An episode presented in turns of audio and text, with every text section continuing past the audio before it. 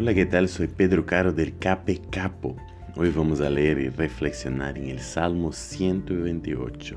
Este salmo es muy lindo porque muestra por qué podemos tener confianza en Dios.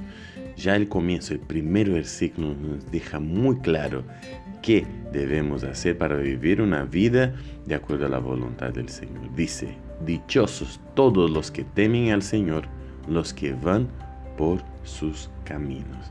Y a lo largo del Salmo, el autor nos trata de mostrar que el temer al Señor no tiene que ver con el miedo que nos paraliza, el miedo del terror, y sí que temer al Señor de verdad tiene, que ver con la obediencia y la confianza que tenemos en este Padre eterno.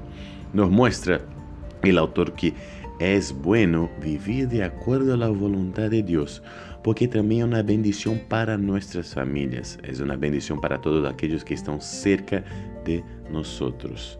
Qué lindo es poder contar con esa promesa de apoyo y soporte de parte de Dios para siempre.